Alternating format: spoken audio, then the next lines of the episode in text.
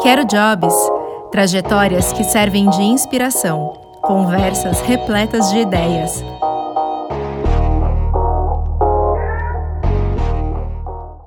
Olá a todos, estamos aqui com Cissa Castelo no programa de hoje, estreando a transmissão, para a gente conversar um pouco sobre essa produtora de elenco maravilhosa e saber sobre a trajetória dela e conversar sobre dicas de como a gente pode se reinventar nessa pandemia e conseguir ah, extrair inspiração da trajetória maravilhosa que ela tem no mercado. Cissa, bem-vinda. Obrigada por aceitar o convite. Olá, obrigada. Imagina, obrigada a você, Renata, que responsabilidade em estrear.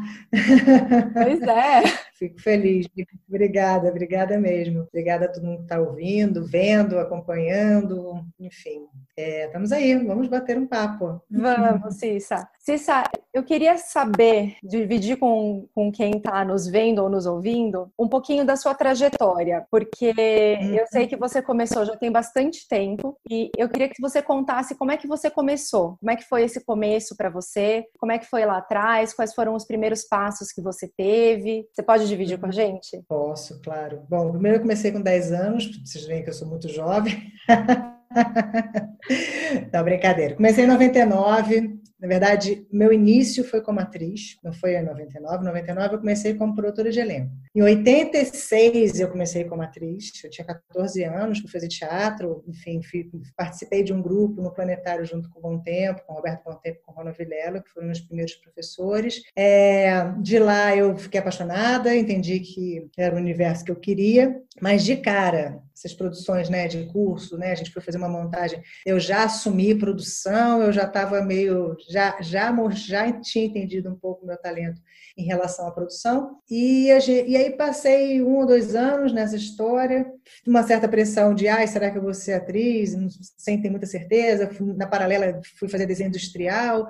Mas quando eu estava estudando, fazendo faculdade de desenho industrial, eu, eu, consegui meu primeiro emprego, que foi num escritório de agenciamento, um dos, um dos escritórios, maiores escritórios que tinha na época, tinha muito poucos escritórios nessa época, onde trabalhava com vários jovens talentos como Fábio Assunção, Adriana Esteves, enfim, estavam todos começando também, já, enfim, já fazendo novela, mas começando. E aí eu realmente entendi que quando eu assumi o desenho, eu já tinha entendido que eu não era, que eu não tinha a vocação para ser atriz. E aí eu, eu realmente entendi que a produção fazia parte da minha vida. E é que a produção me permitia, talvez uma coisa que muita gente procura quando é ator ou atriz, que é ser várias ao mesmo tempo.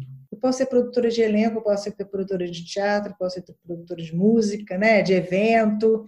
Então, me permitia não cair numa mesmice porque a mesmice para mim me entedia. eu sou uma pessoa que eu mudo muito, eu estou sempre inventando alguma maneira de ser outra coisa. Ou mudando de casa, ou mudando de sociedade, ou mudando de, enfim, de emprego, eu estou sempre pipocando, ninguém me segura muito, não. Fantástica essa, essa visão e saber que, a, que o lado da produção também oferece essa possibilidade. Completamente. E aí foi isso. Aí, em 99, eu estava trabalhando, eu fiquei, em 95 entrei na Casa da Gávea, que era um centro cultural que no Rio de Janeiro, do, tem sócios, né, o Paulo Betti, o Wilker, Eliane Jardim, Antônio Graça, enfim, eram 10, 10 sócios. Eu fui trabalhar como produtora lá, e lá o mundo de artes me abriu completamente, porque era um lugar muito múltiplo de, de realizações, não só de teatro, de leituras, palestras, passavam muita, passou muita gente, eu produzi muitas coisas bacanas lá. E aí, num certo momento, o Paulo Betti quis fazer a história do, de um líder espiritual de Sorocaba, o filme sobre ele, e, que é o João, João Camargo. E aí, para eu poder ajudar o Paulo Betti, eu comecei a estudar, porque eu não tinha faculdade de cinema nessa época, fui fazer cursos técnicos sobre produção de cinema, para poder fazer produção executiva do filme. E aí o Paulo estava começando a trabalhar fazendo o filme do Sérgio Rezende, o Mauá, ele era o protagonista, e aí ele fez uma ponte, eu fui lá trabalhar como assistente de primeira executiva, fui fazer a primeira executiva, para poder entender o, o universo né, do, da produção de cinema, que é muito diferente, até em nomenclaturas, em tipo de equipe, tudo, né, em relação ao teatro. E aí eu descobri o mundo audiovisual, que é apaixonante, que é mágico, né? A gente fica lá ralando para caramba, mas quando vai para a tela a gente faz ah, é isso, né? Com certeza. Só que nessa época, o cinema não era tão forte como é hoje, não se, se tinha tantas produções como tem hoje, né? O cinema estava se tava retomando depois de uma grande parada do, do governo Collor. E aí eu falei, bom, aonde se produz audiovisual? Rede Globo vou me apresentar para a Rede Globo, vou dar um, vou fazer, pedir para me, me apresentar, enfim, vou ver quais são os caminhos que eu, que consigo fazer uma entrevista lá. E aí foi engraçado porque tinha uma diretora de produção, de, de, direção de arte, que era minha amiga, e falou, cara, isso é muito louca de fazer produção na Rede Globo, uma relação surreal. Por que você não faz produção de elenco? Eu não sabia o que era produção de elenco. E ela me explicou e eu me achei. Eu falei, cara, eu tenho formação para isso. Primeiro que eu a formação informal. Eu assistia tudo de novela, eu assistia tudo que a Rede Globo produziu, eu era, eu era televisiva, eu era noveleira.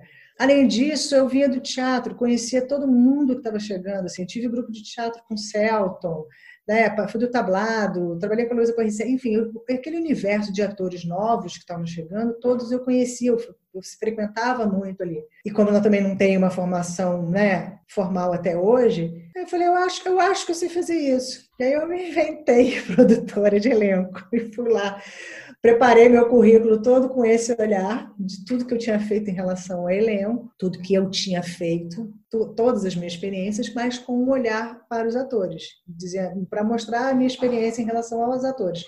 E consegui. Fui fazer um teste, fiz uma, uma primeira, um primeiro elenco e aí fiquei, fiquei até 2002 lá. Em 2002 eu pedi demissão e, vou, e fui para o mercado, fui para a vida. Como eu falei, eu não consigo ficar muito tempo num lugar só. Nossa, é incrível a, a, a história e a, a, inovação também, né? Essa tua atitude de ir atrás, né? Do, do que você quer e não ficar esperando isso aparecer, né? Criar uhum. oportunidade. E aí, nesse momento em que você saiu da Globo, você começou a trabalhar com a sua própria produtora ou não, foi para um não. outro? Eu, na verdade, eu dei um passo atrás. Ah, na verdade, o que aconteceu é que eu não estava. Assim, eu achava que. Eu, eu, ralei muito, obviamente, porque eu tive que mostrar o meu valor lá. Eu era uma novata, as pessoas não me conheciam, então tive que batalhar o meu espaço lá, quebrar muito gelo.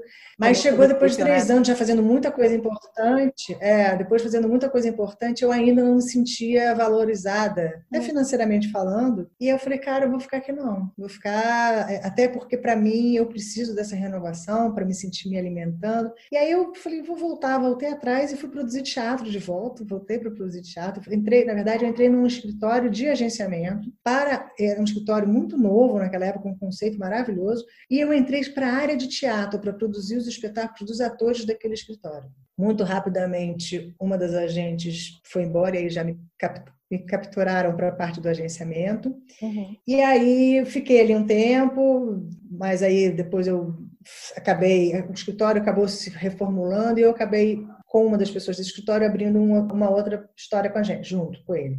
E o dono desse escritório, que é o Pedrinho, Pedrinho Buarque, ele é um dos sócios da Conspiração Filmes. E aí um dia ele me ligou e falou: Olha, se eu estou começando a produzir um filme, queria te convidar para fazer o filme. É o primeiro filme do, do, de um diretor nosso, que na verdade ele é diretor de fotografia. É, e então queria que você fizesse o elenco.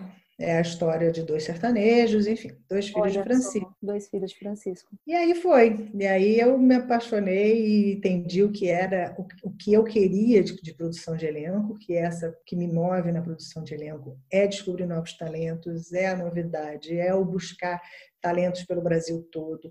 Eu, isso é o que me move. Não é fazer um elenco de estelares. Eu gosto de trabalhar com os estelares, sou amigo dos meus amigos estelares. Não é isso mas eu gosto de, de, de, surpreender, eu gosto, isso é uma coisa que eu tenho como meta, não gosto de ficar repetindo elenco. Se você olhar, se você for ver a minha, a minha filmografia, tem pouquíssimos atores que eu realmente uso, uso não, né? Trabalho várias produções. Geralmente eu tento, eu tento ter essa, esse olhar. É um lindo propósito. E aí fiquei 10 anos no mercado. É, é, assim, eu teve, durante, durante muito tempo eu brincava que como não tinha religião, essa era a minha religião. Faz sentido. que era o jeito, era o jeito de que eu sabia qual era a responsabilidade que eu tinha, né, com, com a minha função. E, e, que tenho até hoje, né? E vai se transformando. Hoje eu estou num outro momento, com outro tipo de. Continuo com esse olhar, mas muito transformado depois de 20 anos de, de, de carreira e de ter alcançado um, um espaço bacana que eu alcancei. Imagino. E se ao longo desses 20 anos, né, é, como você tem como propósito, né? Não sei se isso foi ao longo do, de todo o tempo, mas imagino que recentemente, né? Descobrir novas pessoas e novos talentos. Eu fico aqui pensando o, o que, que você poderia dizer para essas pessoas que ou estão começando ou estão no momento, agora, né, no, nesse momento em que a gente está de pandemia, que elas podem estar tá tentando se reinventar ou se reposicionar no, no mercado de uma forma uhum. que, que elas possam se destacar ou alguém que está mais vinculado ao teatro, que esteja querendo fazer uma transição para o audiovisual? Que conselhos ou que orientações você poderia dar para essas pessoas? Cara, artistas. Eu sou meio anarquista. Adoro. Nesse sentido, porque eu acho que ninguém tem que ficar se formatando a mercado nenhum. Eu acho que as pessoas têm que fazer. Essa história de ficar parado esperando que o mercado te diga quem você é, o que você vai ser, se você vai ser um protagonista, se você vai ser um coadjuvante ou se você vai ser uma figuração, eu acho isso, eu acho que é, nada acontece se for assim. Uhum. Então, eu acho que é muito importante o, o, os atores, primeiro, entenderem quem eles são, quem eles querem ser, onde eles querem estar. Fazer perguntas, se perguntar, se questionar. E isso tudo, essas perguntas, esses questionamentos, é que vão pautar quais são os próximos passos. Sabe assim? Tipo, aí ah, eu quero trabalhar com audiovisual. Beleza. Eu vejo muita gente querendo trabalhar com audiovisual que não conhece nem 10% do que se foi produzido de audiovisual no Brasil. Já vi atores dizendo assim: eu quero cinema. Eu falava, puxa, que legal. Porque eu, eu, não sei se você sabe, mas eu faço uns atendimentos. Eu, eu, eu tenho um trabalho de atendimento individual, onde eu faço uma assessoria artística para os atores. Que a princípio todo mundo vem achando que eu vou falar, ah, sua foto é assim, seu currículo é assado, e eu vou, vou, vou além. E aí, eu, muito, muito comum perguntar assim, mas o que, que você quer fazer? Aí o ator fala com boca cheia, ah, eu quero fazer cinema. Eu falo, beleza, ótimo. Que cinema? É, o que, que você viu no Brasil de produção que te estimulou a ser artista, a querer fazer cinema no Brasil? As pessoas não sabem responder. A referência geralmente conhecem. é internacional, conhece né? Conhece o Breno, conhece o Karim, conhece, né? Conhece Fernando Meirelles. Ok, esses a gente conhece. Quero saber o que, que você viu. Você conhece a história do cinema? Como é que o cinema aconteceu até um certo momento? Ter, ter, entender as linguagens que já foram feitas, o que, que deu certo, o que, que não deu certo. Sabe, eu acho que tem uma falta de entendimento do, dos mercados, porque as pessoas, as pessoas falam do mercado, mas eu não, eu não assumo o mercado como, como singular. Uhum. A gente tem mercados no Brasil hoje, graças a Deus a gente tem mercados. A gente já teve um mercado só, mas eh, hoje em dia a gente tem um mercado muito, muito grande, muito amplo. Então você tem que saber o que, que você quer. Antes, antes de qualquer coisa. Você sabe que hoje eu fiz uma, uma um encontro hoje com 70 atores pretos. Maravilhoso. A gente, eu, eu abri um trabalho gratuito e aí eu comecei a receber material, recebi de muita gente. Falei, eu não posso escolher um, cinco para conversar. Então eu abri, eu abri hoje uma, uma sala com 70 atores, quarta-feira tem mais 70. É, e aí uma das meninas falou, mas como é que eu faço? Eu falei, cara, você precisa primeiro, porque ela fazia, o que, que eu tenho que fazer? Eu falei, o que, que você quer fazer primeiro? Se você quer fazer teatro, é um, é um passo diferente que você tem que dar. Se você quer fazer cinema, é outro passo. Se você quer fazer televisão, talvez seja outro, entendeu? Então, entender que a gente pode ampliar, a gente pode ter todos esses, a gente pode circular por todos. É importante que a gente, pelo menos, conheça todos. E não ficar à mercê de, ah, não, então eu vou me inscrever nas plataformas, vou botar meu material e pronto, já fiz a minha parte. E aí ficam angustiadíssimos que ninguém liga, que ninguém chama, que não rolou teste. Não vai rolar.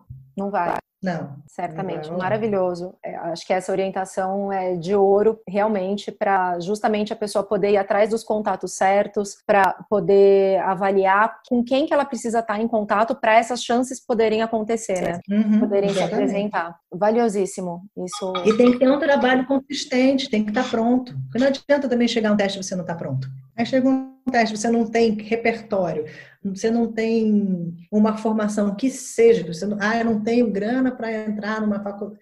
Bicho, corre atrás, tem milhões de masterclass, milhões de cursos. Agora, nesse momento, live até dizer chega, de graça, acessível, livro para caramba para ler tem que ter algum tipo de formação, tem que correr atrás. Não falta lugar para correr atrás, para se informar, para se interessar, abrir inclusive espaço energeticamente falando, para que isso entre na sua vida, né? Exatamente. Com base nisso, né? Você falou assim desse momento que a gente está, né? Que realmente tem a internet sempre teve muito material disponível, né? Mas agora a gente vê um, um, uma enxurrada, né? É até difícil de acompanhar tudo, né?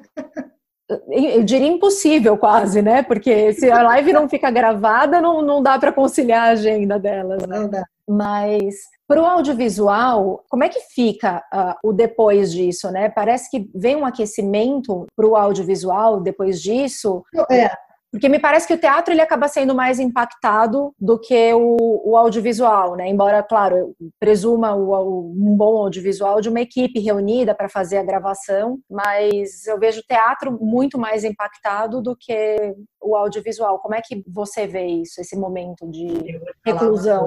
Eu acho que o teatro vai ser a coisa que mais as pessoas vão querer.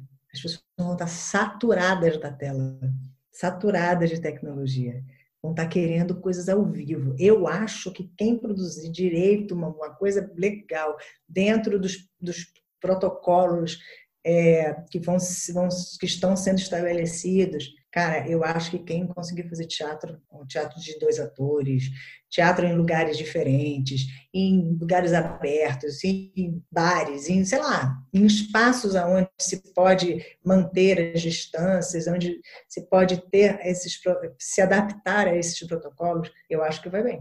Eu, se fosse atriz, agora eu estaria procurando um bom texto de teatro. Maravilhosa. Mas eu acho que sim, o audiovisual todo mundo está com essa esperança, com essa sensação de que é, quando liberar vai vir uma enxurrada. Tem muita coisa reprisada, tem muita coisa reprisada, muita coisa que foi cortado, uhum. tem muita coisa que foi cortado, né? Então essas coisas vão se retomar. A questão é que a, a, a retomada, enquanto não tiver uma vacina, ela é uma retomada muito delicada.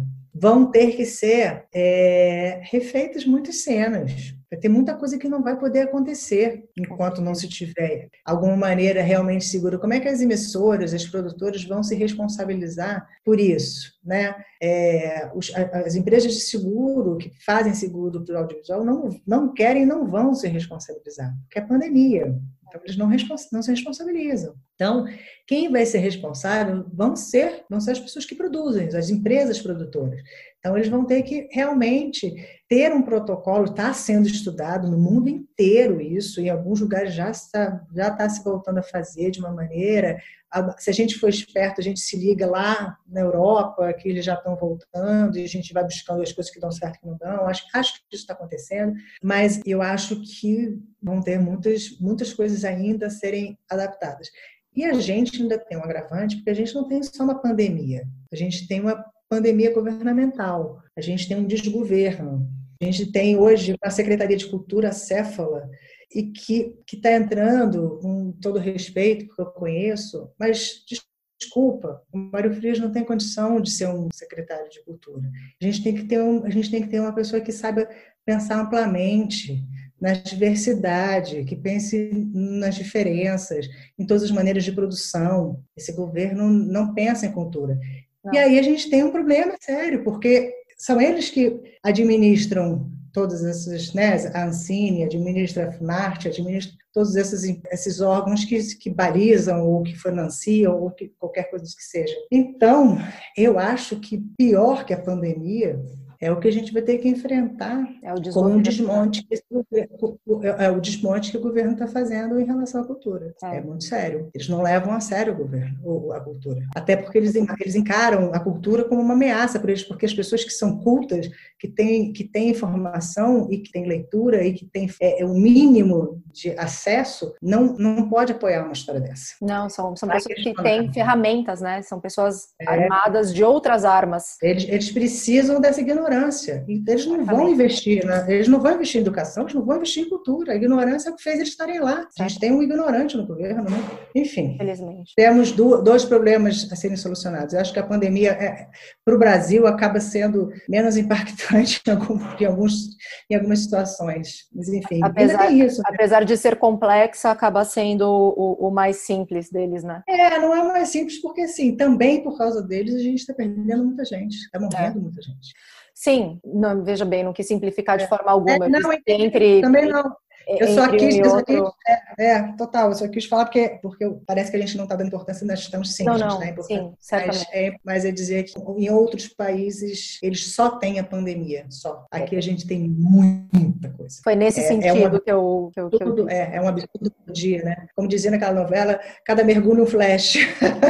Exatamente isso. E o impacto disso é inclusive na, nas consequências da, da pandemia, porque a ausência né, de, de um governo proativo nesse sentido é justamente a quantidade de mortes, a impossibilidade das pessoas enterrarem seus mortos e por aí vai, né? Enfim, é, é realmente é trágico. E é criminoso, e é culpando os outros. Uhum. Eles não fazem nada e culpam os outros, né? Exato. Mas vamos a nós, vamos a nós. Voltemos a nós, né? Voltemos a nós. Momento de desabafo.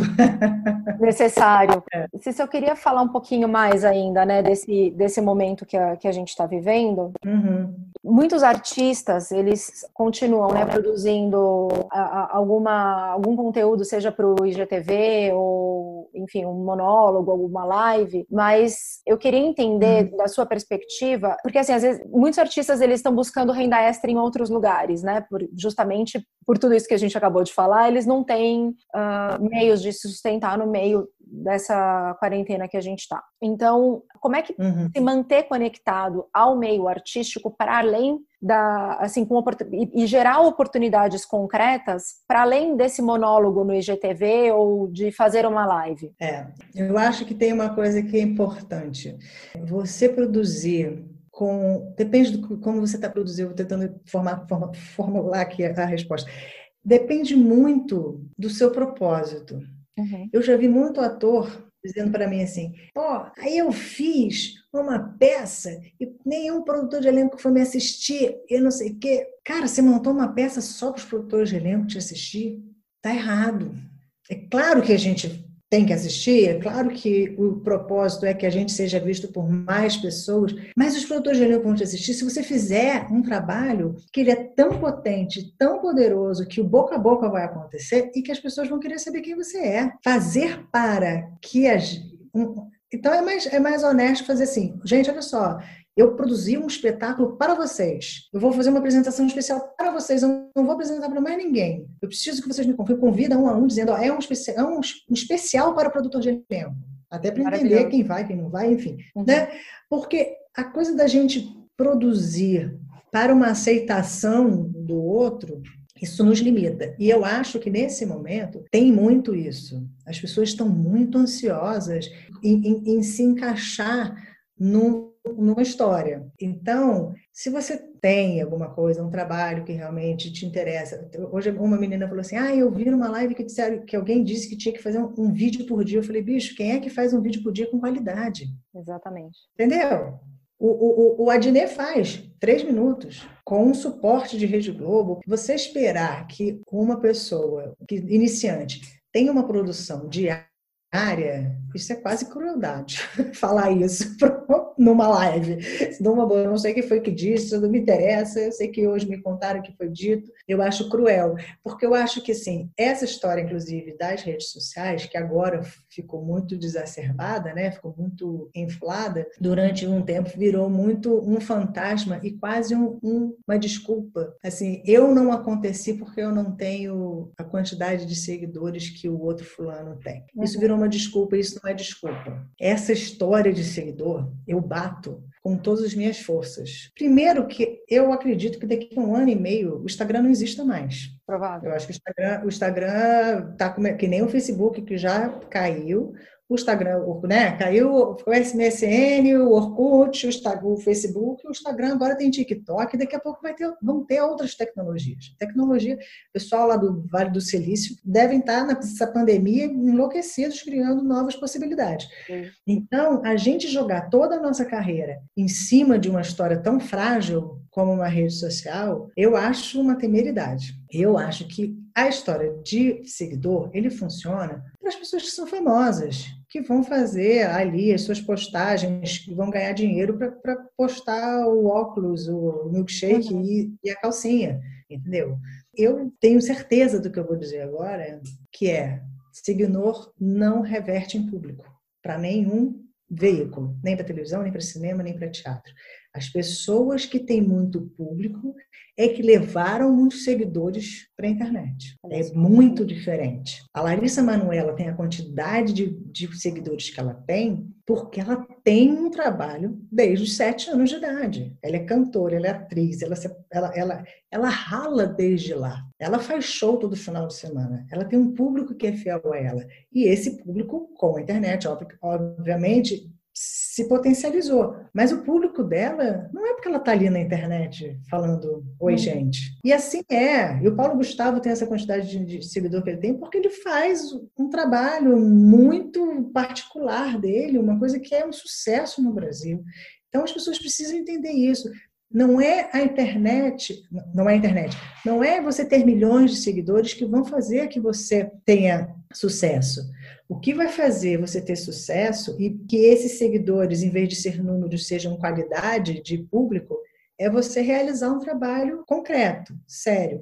Né? A gente está falando, tipo, vamos falar da porta dos fundos, a gente não falar uma coisa que já está tão grande, de repente, o, o, Parafernália, que também já, já ganhou o espaço dele, e vários outros que tem aí o Embrulha para Viagem em São Paulo. Enfim, eles têm um trabalho onde tem um planejamento, uma periodicidade de, de entrega de, de vídeo, onde tem um conteúdo, tem, tem um pensamento de linha, de não é simplesmente ficar, oi gente, fazendo selfie uhum. para ter 300 mil, 400 mil e achar que isso é que vai fazer a diferença de eu pensar nele ou pensar no outro. Eu não penso e sei que muitos produtores de elenco não pensam. Pode ter um ou outro que pense, mas eu não, não, nem olho. Eu acho que com isso você está aliviando muita gente que pode estar tá ouvindo a gente, porque eu acho que especialmente agora fica uma pressão muito grande de produzir conteúdo, né? De estar numa live ou de fazer uma live ou de ter algo gravado, de estar mostrando a uhum. cara. Só que eu acho que a gente pode amarrar isso com o que você falou antes, né? Saber para quem você está falando, sobre o que você quer falar, com qual público você quer se conectar, para qual área você está fazendo isso. Com qual objetivo? Porque senão fica fazer por fazer. Então, eu acho que é, é muito legal. É a, mesma, é, é a mesma coisa que a gente fala quando você está fazendo uma cena e aí a pessoa levanta, sai, está sentada, levanta da cadeira e você fala assim: mas você teve um motivo para você levantar da cadeira ou você só levantou porque eu disse que era para você levantar? É a mesma coisa. Porque você achou que ficava mais bonito falar isso em pé, né? É exatamente. É, é ou, ou, vem, ou, ou, vem muito bem é, embasado, uhum. ou, frágil, ou é frágil, ou perde, se perde, perde muito rápido. Aí vira uma coisa muito efêmera. Muito, é. Né? Eu acho que isso alivia bastante essa pressão. Essa, é, eu acho que a gente tem essa pressão. Eu, eu fiquei durante muito tempo, eu, eu, só fiz, comecei a fazer uma live duas semanas atrás. Eu fugi de live. As pessoas ficam, ah, faz live, faz live. Falando, gente, eu não vou fazer live. Eu não vou ficar falando da sua foto, do seu vídeo, do sei o quê, porque, primeiro, eu não penso assim. Uhum. Segundo, porque já tem gente muito competente no mercado fazendo isso. Vou ver, fazer mais um, até para confundir a cabeça de vocês. É melhor ouvir talvez dois, três, do que dez falando cada um de um jeito, cada um pensa de um jeito, enfim. Sim. Aí ficam os, os, atores tentando agradar, enlouquecidos, sem saber para onde, quem acreditar, né? Uhum. E acabou que eu, eu acabei aceitando esse desafio de fazer live, porque me veio uma história que, que, tá, que tem a ver com uma coisa que eu tenho feito, é, que é, são os atores que fazem outras coisas. Então, eu sou, então as lives, o título é Eu sou ator e sou também, ou sou atriz e sou também agente, produtor de elenco, diretor, enfim, coisas que, que possam somar e que possam, inclusive, nos ajudar financeiramente falando, para que a gente também tenha um pouco mais de liberdade de escolha artística. Porque às vezes a gente não consegue escolher porque a necessidade de, de pagar o aluguel às vezes é maior do que a, do que a vontade artística, né? Então, às vezes, a gente entender que a gente pode ter outro talento e que esse talento talvez possa potencializar ou fazer com que eu ganhe dinheiro e que faça com que eu possa artisticamente desafogar, e, ter um, um, um, ritmo diferente de, de realização, é, aí foi que eu resolvi fazer. Falei, ah, vou fazer. Eu acho que isso aí é uma coisa bacana de falar. Então, eu, isso foi uma coisa que, que aí, aí eu fiz. Hoje é a última, às seis horas da tarde. Hoje não, ontem foi. já foi, é verdade. Quando Quarentena tem isso, né? Que dia é hoje? Já, é, já terá ido. É, então, então, eu acho que, assim, a gente tem a pressão, eu também passei por essa pressão, as pessoas ficam pedindo, mas aí a gente tem que pensar o que fazer. Uhum. Tipo isso, eu pensei e fiz esse, fiz, estou fazendo essa história com, com, com dos atendimentos, né, com que eu abri gratuito para os atores pretos. Enfim, eu acho que a gente tem que sempre ter uma motivação. Um porquê, né?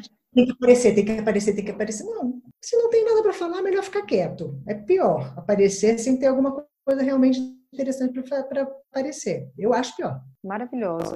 A gente pode tirar um resumo muito bom daqui, né? De não esperar as coisas acontecerem, de criar oportunidades, uh, às vezes dar um passo para trás para pegar impulso de fazer uma outra coisa melhor, uhum. Pensar exatamente qual é a oportunidade que você está indo atrás dela, ver com quem que você está falando, por que que você quer aquela oportunidade, para qual nicho, né, do mercado que você está uhum. indo atrás, é, criar conexões dentro desse, dessa busca, porque essas uhum. conexões que vão poder te trazer alguma oportunidade no, no futuro, né? Uhum. E não se sentir pressionado por conta das circunstâncias externas se elas não estiverem adequadas a esse seu propósito, né?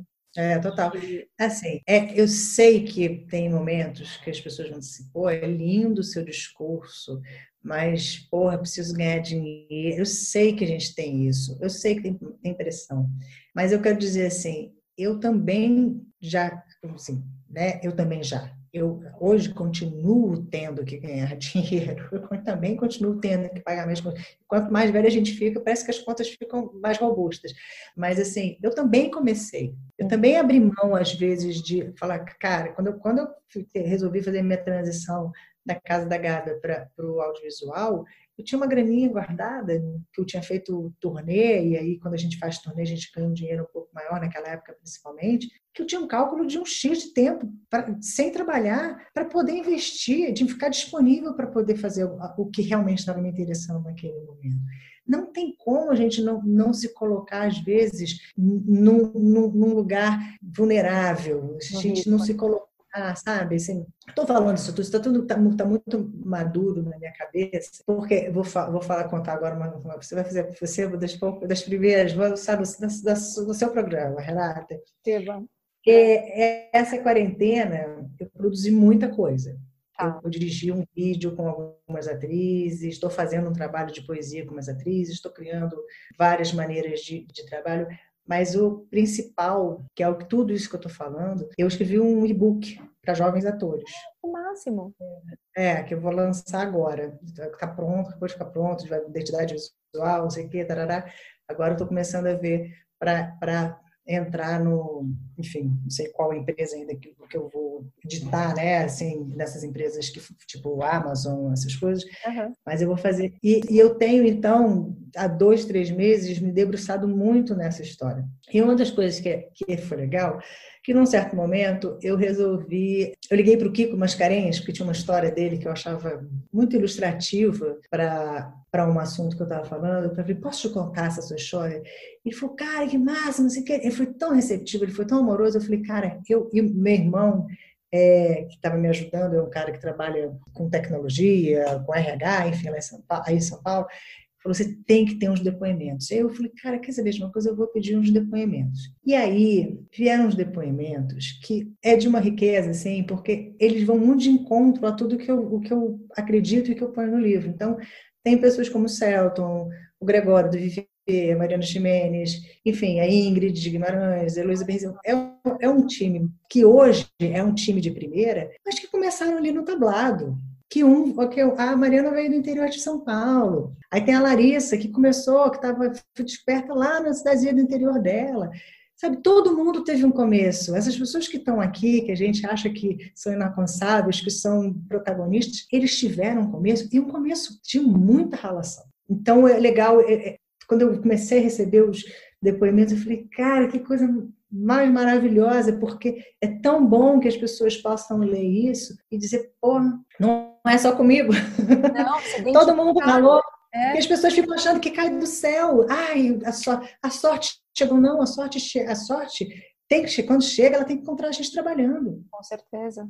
É, é plantar em terreno fértil, né? Exatamente. É e bacana que todas as pessoas fizeram parte da tua jornada também, né? Todos, todos estão ali, todo mundo que está ali tem, tem, tem uma história comigo pessoal e que hoje são grandes referências, são pessoas muito, muito bem sucedidas com as suas escolhas, Cada um teve sua escolha. Eles, em vários momentos, todos eles tiveram que dizer um não que foi decisivo na vida deles. Olha só, é. importantíssimo isso. É. É muito legal, muito bonito de ver. Saber falar assim. não também. É, é, muito, é, é, é, impressionante como a unidade desses depoimentos todos junto com, com, a minha, com a minha trajetória, como eu percebi que dizer aqui agora eu não quero, aqui eu não fico. E isso foi transformador para a carreira de todas essas pessoas que estão onde, tá, onde elas estão hoje. É muito legal. Maravilhoso. Pois é. É muito importante, né, para quem está começando também poder ler isso e falar assim, olha, eu estou passando por isso também, né, ter esse momento uhum. de identificação, né, de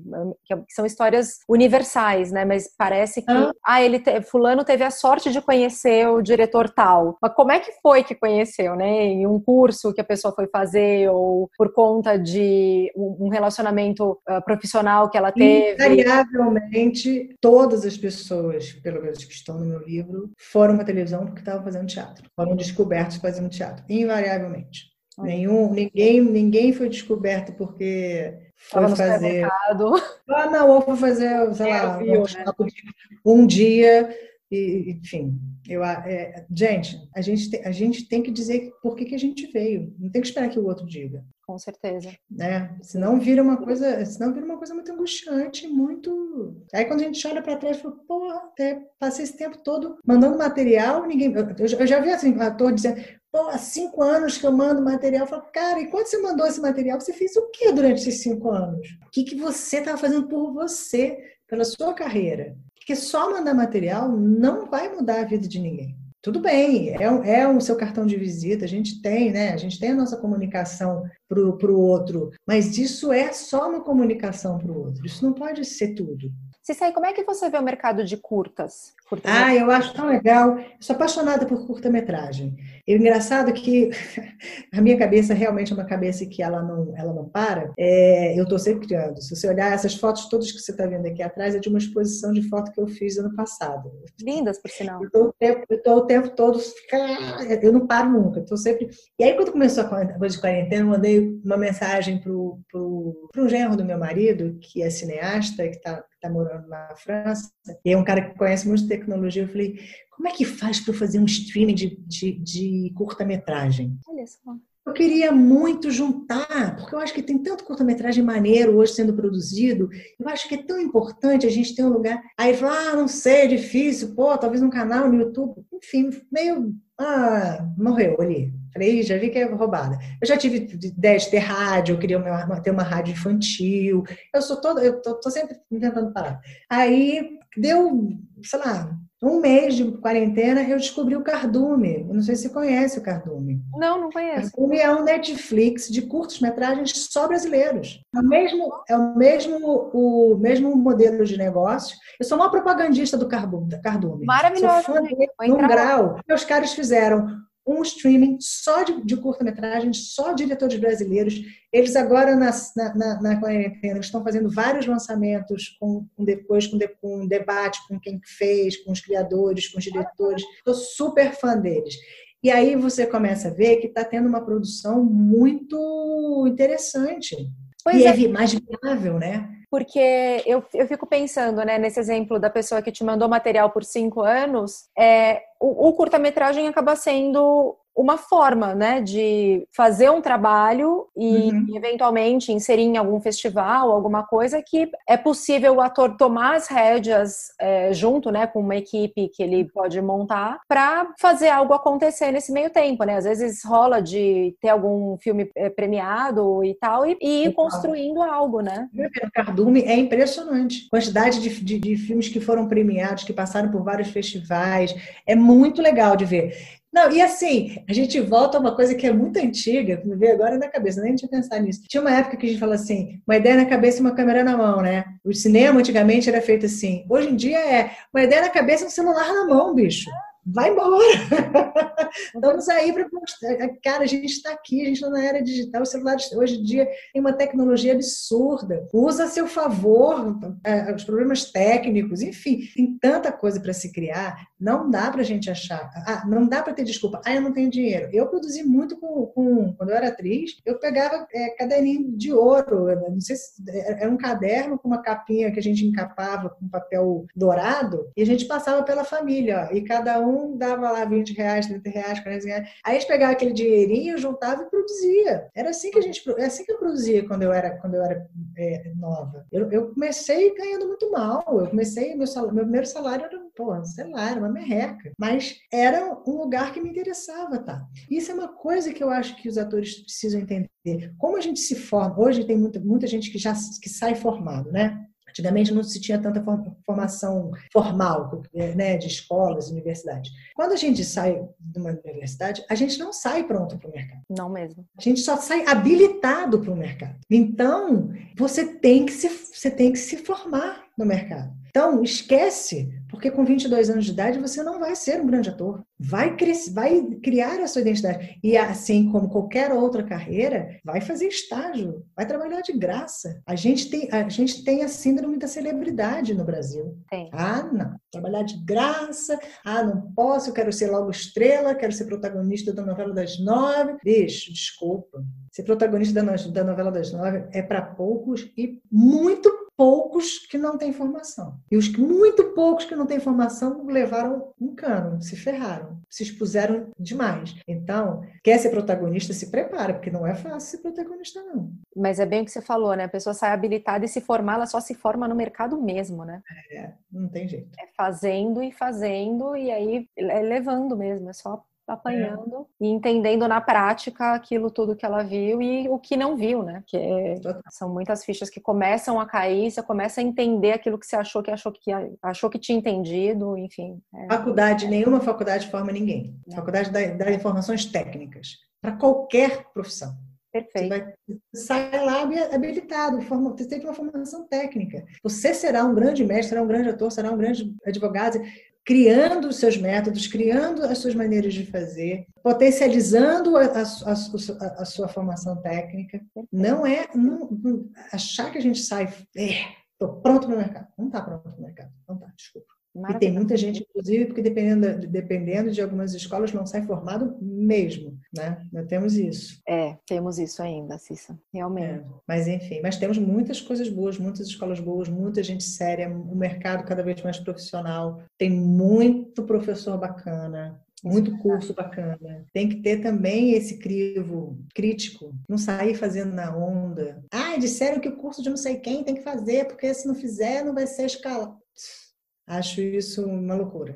E também esse apetite constante, né? Tá em, é, eu vejo algumas pessoas que fazem um curso e acha que adquiriu os conceitos técnicos e pronto. Só que quanto mais cursos você fizer, mais técnica você aprende, mais é, rede de contatos também, né? Você está em constante reciclagem de. É, mas tem que ter um cuidado com isso. Tá. Porque senão você vira estudante profissional. Sim. Aí você não se joga mais. Aí você fica naquela rede de segurança ali, achando que você está fazendo alguma coisa pela sua carreira, porque você está pagando para fazer vários workshops, mas você não está fazendo nada pela sua carreira. Você está fazendo pela sua formação, não pela carreira. A gente faz realizando. Maravilhoso, tem que ter um equilíbrio nisso, né? Equilíbrio, senão fica muito. Ah, não, tô aqui.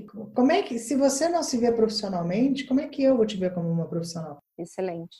Né? Excelente. Cissa, que papo maravilhoso. É, que bom. Não, eu acho que eu não poderia ter começado melhor, de verdade. Muito bom. Feliz muito, de ter participado. Muito, muito, assim, umas dicas muito pontuais, muito práticas ajuda muito em orientar quem está um pouco perdido, sabe? Já dá um, um norte para essas pessoas. E hum. só, só tenho te agradecer por você ter disponibilizado tempo, por, é, por, pelo carinho, pela paixão que dá para ver que você tem por esse meio. E Imagina. muito obrigada. Obrigada pelo convite, obrigada mesmo. Eu adoro falar. Eu tô, isso é uma isso é para finalizar isso. Acho que a gente chega em uma certa, um certo momento que a gente é obrigado a compartilhar. A gente precisa compartilhar. Na verdade, eu acho que não existe na nossa, na nossa profissão não compartilhar. A gente precisa ter essa generosidade com o outro. Compartilhar informação, compartilhar um, uma dica de teste, compartilhar um, um, uma dica. Não ache que se você falar para o outro, você vai estar tá perdendo o seu lugar. Acredita nisso. Compartilhar potencializa você de uma maneira que você vai só colher os frutos depois. Incrível. Compartilhamento, você ajuda os outros e você potencializa o seu também tornar verdadeiramente coletivo o nosso ofício, né? Tá muito solitário. Tá muito solitário. Já estava antes, né? Agora tá mais ainda. Total, total. Com certeza. Vou encaminhar aqui pro, pro encerramento. Maravilha. Não tomar demais do teu tempo. Eu, por mim, continuava com você a tarde toda aqui conversando. que bom. é uma pessoa maravilhosa. Eu amei te conhecer, de verdade. Bom, foi um prazer, foi meu também. Obrigada pela, pelo teu tempo, pela tua disponibilidade. Oi, se precisar de mais, só me chamar. Eu vou chamarei quando você lançar teu livro, avisa para a gente poder divulgar também. Vou te avisar. Assim, tá essa bom? semana eu vou começar a pensar nisso. Eu estava ainda nos finalmente. Eu, eu, por mim, já tinha lançado, as pessoas, aí fica todo mundo segurando. Ah, não é agora. Tem que ainda consertar não sei o que, ainda tem que fazer não sei o que, ainda tem que mexer. Eu falo, gente, está pronto. Eu preciso lançar isso no mundo. Deixa fluir. Compartilhar. Não, já você precisa compartilhar, né? Vai, já já, já já tá, tá, tá saindo aí e eu te falo assim, pode deixar. Será um prazer. Tá bom, querida. Muito obrigada, obrigada, viu? Cissa. Um beijo grande. Outro. Nessa edição do Quero Jobs, conversamos com a produtora de elenco Cissa Castelo. Se você gostou da entrevista, curta e compartilhe para que mais pessoas possam assistir. Toda semana nós lançamos entrevistas inéditas aqui nas plataformas digitais. Para nos achar, é só procurar por arroba programa Quero Jobs. Tudo junto. Até a próxima semana.